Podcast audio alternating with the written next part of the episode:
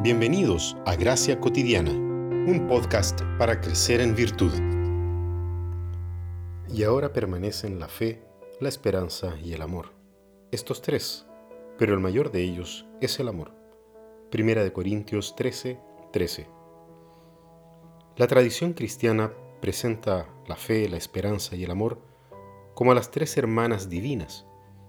Estas virtudes teológicas o virtudes de la vida cristiana son la esencia de nuestro caminar como hijos de Dios. Tanto la obra de Dios en nosotros como nuestra respuesta de vida se relacionan con estas virtudes. Son varios los textos que hablan de este trío de conceptos.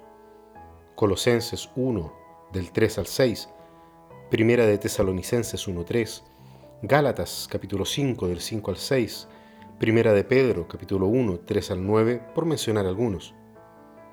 San Agustín, en respuesta a un hombre llamado Laurencio, escribe la obra Manual para Laurencio, de la fe, de la esperanza y del amor. Se trata de un manual sobre la vida cristiana que sigue una estructura catequética. En ese manual, San Agustín dice, sin embargo, los demonios no tienen esperanza ni amor. En lugar de eso, creyendo, como lo hacemos, que ocurrirá lo que esperamos y amamos, ellos tiemblan. Por lo tanto, el apóstol Pablo aprueba y recomienda que la fe actúa por el amor y que no puede existir sin la esperanza. Así, no existe amor sin esperanza, esperanza sin amor, ni esperanza ni amor sin fe. El teólogo holandés del siglo XVII, Godefridus Udemans, hace una asociación que seguiremos en este podcast. Para el teólogo, la fe siendo aquello que creemos, está contenido en el credo apostólico, ese símbolo de fe muchas veces olvidado y entregado torpemente a la tradición católico romana.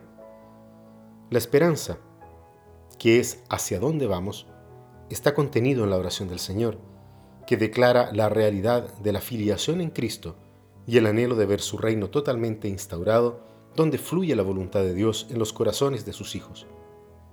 Por último, el amor que es nuestra respuesta a Dios, la manera en cómo viviremos para glorificarlo a Él, y que está contenido en los diez mandamientos. Estas virtudes teológicas no son un objetivo a ser alcanzado, sino que son el camino del Evangelio para crecer en la gracia que nos fue dada.